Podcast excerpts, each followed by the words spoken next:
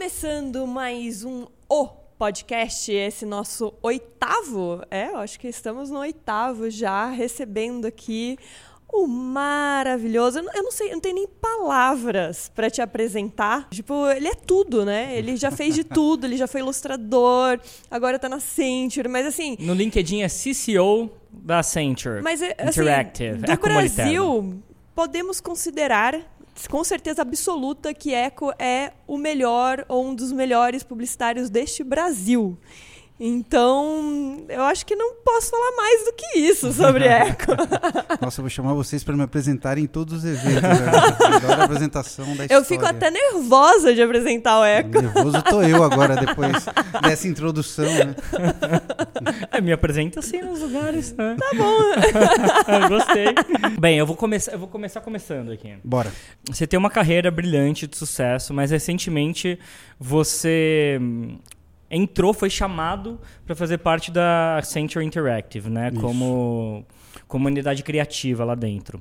É, é engraçado porque no, ao redor do mundo a- a- o movimento da Accenture foi comprar agências, né? Então comprou agora agência na Alemanha, na Inglaterra, a Droga 5 e enfim, tem toda essa incorporação de agência. No Brasil teve um movimento meio diferente que chamaram você e seu time, não foi só você, foi seu time inteiro, quando foi para Accenture. Logo depois vocês fizeram, você fez o golaço lá com o Joel Santana, depois o Vovloggers, é, daí foi seu time inteiro. E o que eu quero saber é que acho que pode causar confusão em muita gente. Qual é que é das consultorias, porque a Accenture mãe, né? A Accenture mãe é uma consultoria desse movimento com comunicação, com criação. E por que que no Brasil foi diferente do, do que lá fora esse movimento também? No Brasil, eles até tentaram ver aquisição de agências, mas eles não encontraram nenhuma que cumprisse né, o que, os três itens que eles precisam, né, que eles buscam quando eles estão fazendo uma aquisição. Primeiro, obviamente, uma agência independente, não pode pertencer a nenhum grupo. Aqui tem alguma? É, então, começa por aí, tá cada vez mais difícil, né? Outra, uma agência que seja puramente digital, pelo menos tenha o digital no seu core, né? Que não precise se digitalizar, porque isso já ficou lá para trás. Quem não se digitalizou ainda já era, não tem mais espaço. E terceiro, uma agência que cause um buzz no mercado em termos de criação. Ou seja, a partir do momento em que a Accenture, que não tem tradição criativa, incorpora essa operação, o mercado tem que entender, ah, agora sim eles têm uma operação criativa, agora eles são relevantes Porque no ambiente compra de criação. né? Compra, auto- compra a chancela, né? compra Uhum. esse badge.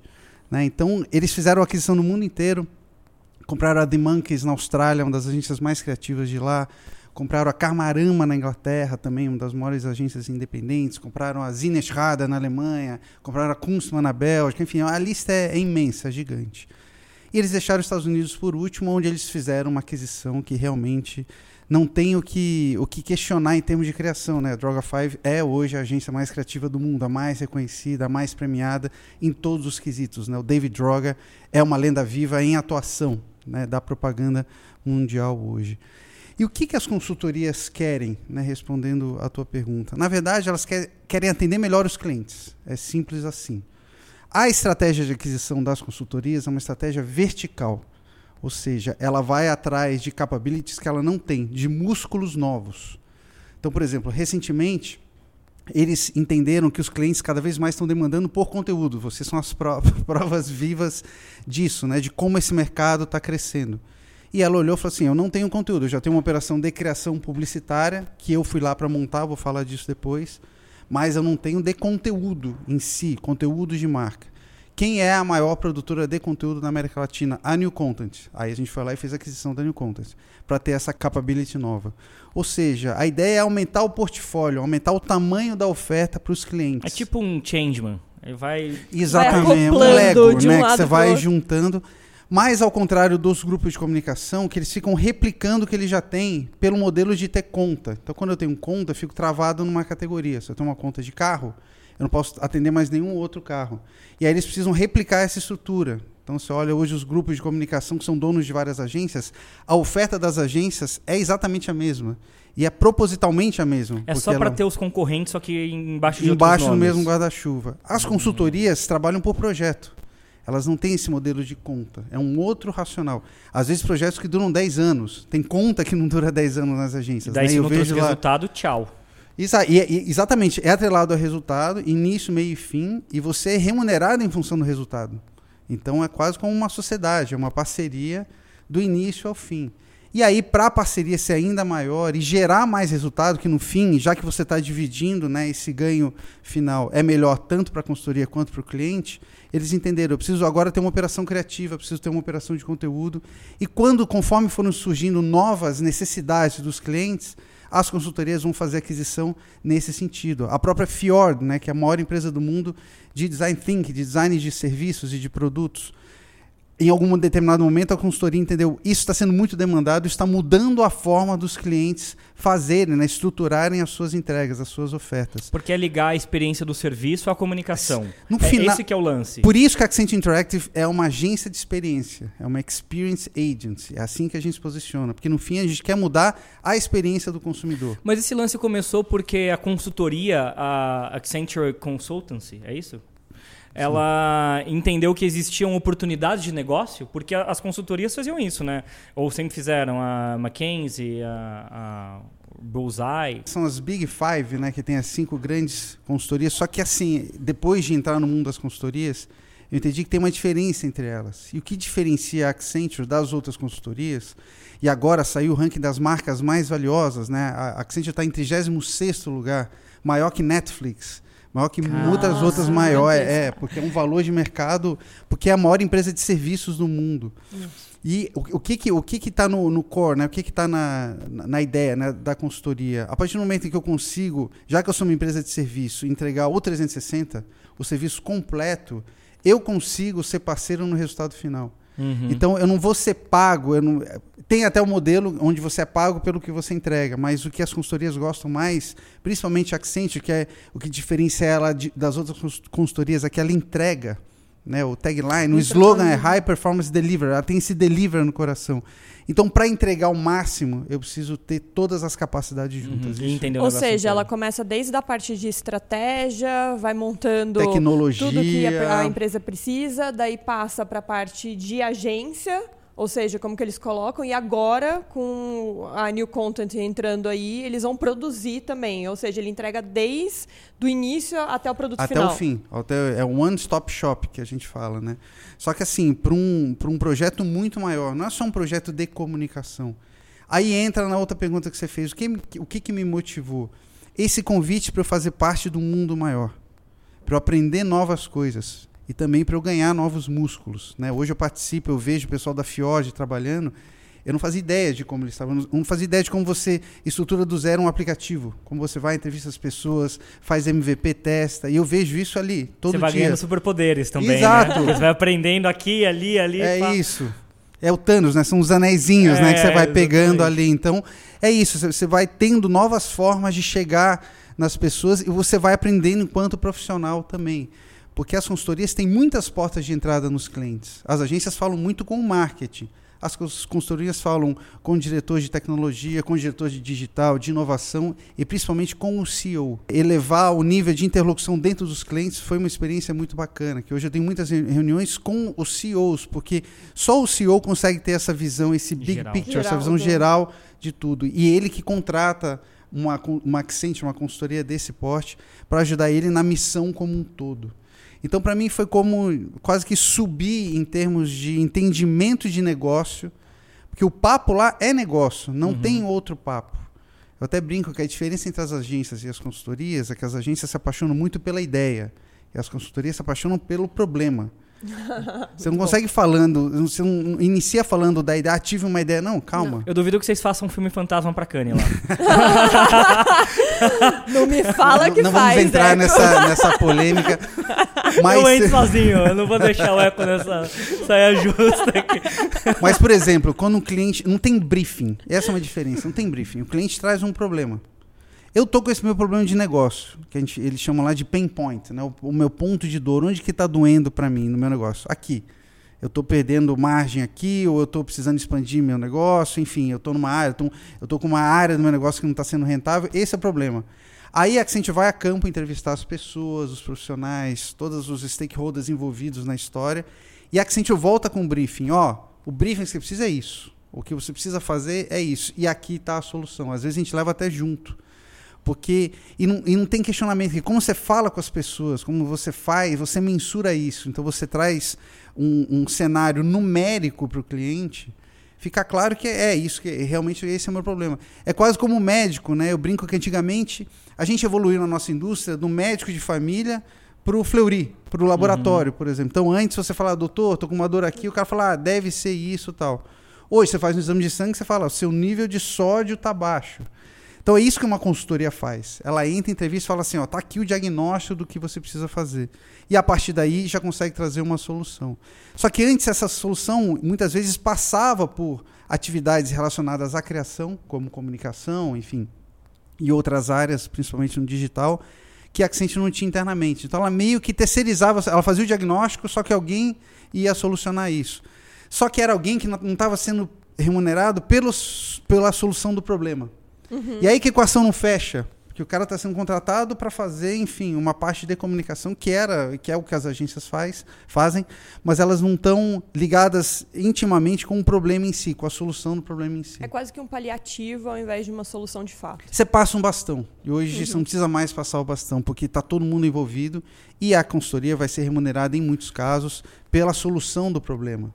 Não, enfim, por outros. Vocês Hoje... entram quase como sócios, né? É isso. Negócio. É, é isso então, o racional. Tem que dar certo. Hoje a Century tem concorrente no Brasil, não, né? Tem outras consultorias, mas em termos de serviço e de tamanho. De entrega, quando de... eu falei, até no mundo, né? 36 marca mais valiosa, saiu agora na Forbes recentemente porque ela conseguiu ampliar essa área de escopo como nenhuma outra consultoria conseguiu. E como ela tem essa entrega como seu ativo principal, ela vai até o final, né? ela, ela molda o que o consumidor vai tocar. Então isso tem um valor muito grande uhum. hoje, né? Porque de novo, a experiência do consumidor é o grande diferencial. É só pensar na gente, o, que a gente usa, galera. É, a gente não usa, a gente não a maior parte do nosso tempo que a gente passa no celular, usando coisas que a gente não está lá porque a gente viu uma propaganda. A experiência já tomou conta. Depois, várias dessas marcas, elas se comunicam para aí elas ampliarem e mostrarem é funil, novas né? frentes. Porque Exato. daí você faz um funil de comunicação de conteúdo para converter. Mas a experiência está pronta. Eu até li um negócio seu que, que caminha muito, você tem duas frases muito boas, que as marcas elas não têm mais que fazer com campanha, elas têm que fazer companhia, Isso. e que você não faz mais comunicação 360, faz 365 dias que essa é essa lição de a marca tem que estar, ela não tem, ela não é um evento que acontece que nem aconteceu como campanha, ela parte do nosso dia a dia, da nossa experiência. E tem que estar tá lá todo E ela dia. tem que estar tá lá. Agora o, o, David Droga fala uma coisa muito bacana, até justificando o porquê, né, dessa vinda para Accenture, que ele fala, antes o que eu fazia era fireworks. Ou seja, você lança uhum. uma campanha, buf, todo mundo vê que lindo, fica maravilhado, só que isso some.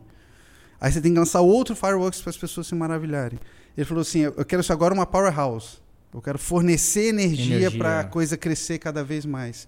E ele sabe, e ele no racional dele, ele até fala, né? Eu que comprei Accenture, não foi Accenture que me comprou, porque eu quero ampliar a minha atividade criativa, o meu potencial de criação, que cada vez vai ser mais valioso. Isso que a gente tem que entender. O que a gente faz, o que os criativos fazem, tem um poder que cada vez mais vai ser o diferencial. A partir do momento que você começa a automatizar tudo, o diferencial é a criação. Uhum. E agora, inclusive, mensurável porque você consegue programar e projetar todo o crescimento que vai ter. A diferença é porque a ideia foi boa, é porque alguém Exatamente. teve uma sacada.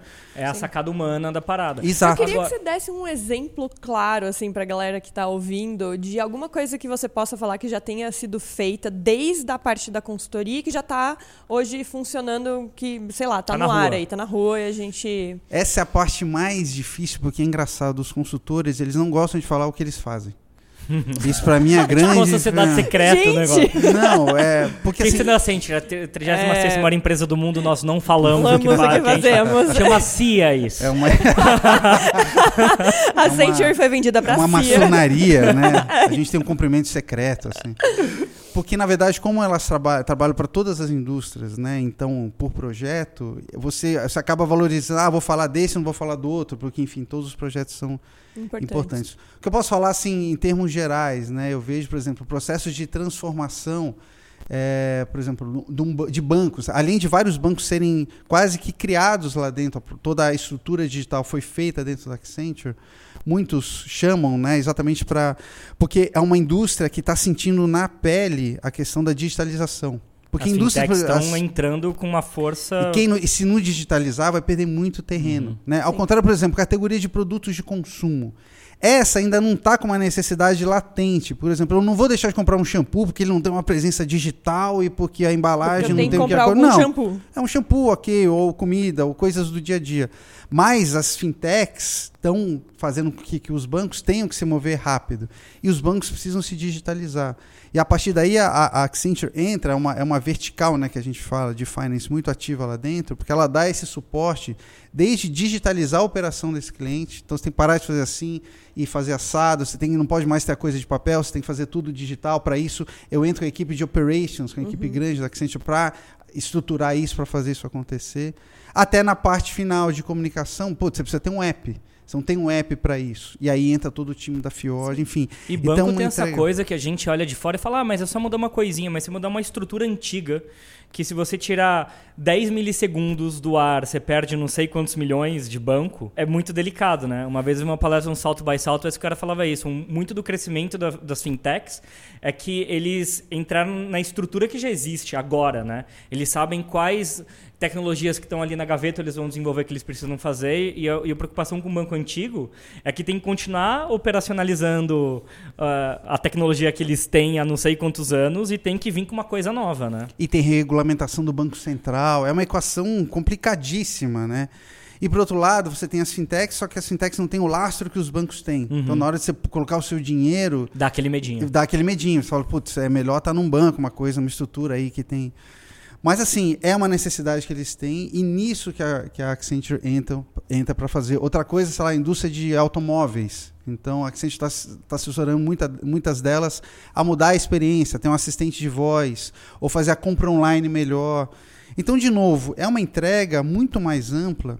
E para mim, eu sempre fui a ponta, né? A partir do momento que um produto, um serviço está desenvolvido e você tem que anunciar isso para o público, chamavam a gente para embalar isso da melhor forma possível. Agora eu tenho a chance de, de participar desde o começo, de, De dar até pitaco prever se aquele produto deveria ser fabricado ou não. também e preparar para a hora que você for comunicar, tanto em termos do nome, do nome ou do logo ou, da, ou do melhor jeito de estruturar esse, isso desde o início, para depois, como já aconteceu várias vezes, e quem é de agência aqui está me escutando, você recebe um brief e fala assim, putz, mas o nome não poderia ser isso? o logo-" Não, agora já já está Já era, já já tá foi feito, já foi, já já eu li está uma entrevista lançado. sua que eu me lembrei do livro do Washington que eu li recentemente, que ele falou quando ele fez a campanha do Unibanco, que era focada em serviço, ele foi na realidade e falou: não, pera lá, o serviço do Unibanco não tá aquelas coisas. Primeiro vamos trabalhar no serviço para depois Isso. comunicar. Eu vi você falando também quando você fez toda o, o, o Itaú Digital, também teve essa preocupação. Vamos primeiro fazer um app matador. E daí a gente comunica. Não adianta a gente pegar e fazer o Vovlogger, que seja um fenômeno de comunicação, como foi, e não ter previamente uma coisa que funcione bem. Então, E já esse é- estava em você essa coisa do negócio ter que estar, Em o si. serviço ter que estar Tem que estar uma coisa. limpo. Marca e experiência eram mundos separados. Então você tinha as agências e os departamentos de marketing dos clientes cuidando da marca e as consultorias e os departamentos de relacionamento com o cliente, de produtos do- da- da- dos clientes, cuidando da experiência em si. Só que não existe você construir uma coisa sem ter a É outra. outra. Né? Você citou o exemplo do Itaú. Na África a gente fez a campanha do Itaú Digital, do Banco Digital. Se a pessoa ela entrar e não gostar do aplicativo, ela não volta. Acabou. Então não adianta, você só pode anunciar a partir do momento em que a experiência estiver resolvida. Mas quando eu estava na África, a gente não cuidava da experiência. A gente cuidava só da marca. Cabia a gente só anunciar isso da forma mais criativa e que a mensagem fosse melhor absorvida pelo consumidor. E agora, estando no Maxente, eu vejo o processo, eu entro na cozinha, eu vejo eles fazendo, como é que tá o aplicativo aí? Aí eu vejo, ó, tá aqui o MVP, então Mas você esse consegue... mosquitinho que te picou foi porque você foi é, diretor de criação executiva. Você estava numa função também mais Sim. de gestão que te abriu a, a cabeça para um outro lugar também. Exato, né? onde você vê, cara, para solucionar isso está no briefing, não é só comunicação. E cada vez mais os problemas vão Tem que ser assim. problema. Se você depende só da comunicação, putz. É, primeiro, você tem que estar tua, tua experiência ótima. Você pega, sei lá, a história do Airbnb, por exemplo, que para mim é uma das melhores histórias. Eu li o livro recentemente, que é incrível. Né, os caras começaram, o nome diz, né? Era um colchão de ar, Air Bed and Breakfast. Era para um colchão de ar- São Francisco. pro evento né? do IDSA que teve no- em Ah. São Francisco de design, todos os hotéis lotados. Eles fizeram isso para ajudar os brothers. Pô, Aham. quero ver, não, vem e tal, e ainda dou um rolê e mostro São Francisco. O cara falou, meu, quando tiver de novo me chama. E os caras falam, putz, o Tá cara tá aí. em São Francisco, né? Eu acho que temos uma startup aqui, meio sem querer. O cara foi crescendo, foi investindo tal, ficou gigante. Em algum momento falou assim, eu tenho que criar uma marca. Porque se eu for depender só da experiência, daqui a pouco vem alguém com experiência igual, onde o preço é menor, ou o cara tem uma sacada de experiência que rivaliza comigo e eu não tenho um diferencial. Aí eles foram e contrataram o CMO da Coca-Cola, diretor de marketing global da Coca-Cola, e fizeram a campanha do Belong Anywhere, mudaram o visual, criaram o símbolo novo. E agora isso é tipo um mantra para eles. E a partir daí eles ampliaram a experiência para o dia também. Então eles já uhum. eram responsáveis pela hospedagem, pela noite. Pela noite só que a maior parte do dia das 24 horas é durante o dia. Então e agora, agora vai ser uma house de conteúdo, né? Também. Vamos começar por Mas o mais importante é isso. Toda startup é isso, né? Começa por um problema, tenta solucionar esse problema e aí sim tem a ideia que vem depois e a marca e tudo mais e resolve. E eu acho que é muito isso que você está falando de é, como, assim como uma startup, a Century tenta entrar dentro das empresas, descobrindo qual é o problema, as descobriu dores, né? as dores e tudo mais, e aí trata isso até o final. E aí, quando chega lá na ponta que está, de certa forma, resolvido, é analisado de novo o que, que foi para a rua Sim. e depois. E é mensurado, em muitos casos, remunerado em função disso. Olha. E outra diferença, a Accenture já está dentro dos clientes, porque ela já faz projetos de consultorias há muitos anos. E ela, no fim, começou a entender, tá, isso aqui está mal comunicado. Tem uma parte aqui de criação que não está em conexão com o resto, com tudo que a gente estruturou. Daí a necessidade de ampliar o escopo para atender isso também, porque estava uhum. essa separação de mundos, marca e experiência, até então funcionava. Você criava awareness aqui e você criava user engagement aqui. Só que não existe mais um sem o outro. Sim. E não existe você começar falando de marca sem ter algo pronto, como você falou o exemplo do Itaú, que para mim é uma combinação ótima. O Itaú estruturou mais até dentro dele. O Itaú tem, tem uma equipe gigante que faz o aplicativo lá, porque eles entenderam que é tão importante para o core business deles que eles não vão terceirizar isso. Então eles uhum. montaram internamente. Que é o caminho para onde os clientes estão indo, inclusive. Não só em termos de montar a parte de experiência, mas também de comunicação. A própria Ambev, agora com a Draftline, ela está internalizando a parte de marca, porque ela vê que há um diferencial dela e ela não pode terceirizar isso. De comunicação? De comunicação. Com a Soco e com a. Eles não fizeram junto com as duas agências, né? Sim, só que agora eles ali. anunciaram recentemente, globalmente passa a ser uma, uma agência mesmo internamente. Ah. Você acha que isso é uma tendência? É uma tendência fortíssima. Vamos fortíssima. falar disso no próximo episódio. Bora, porque este O Podcast já acabou sim, é rápido deste jeito. Beleza, voltamos com Eco no próximo O Podcast.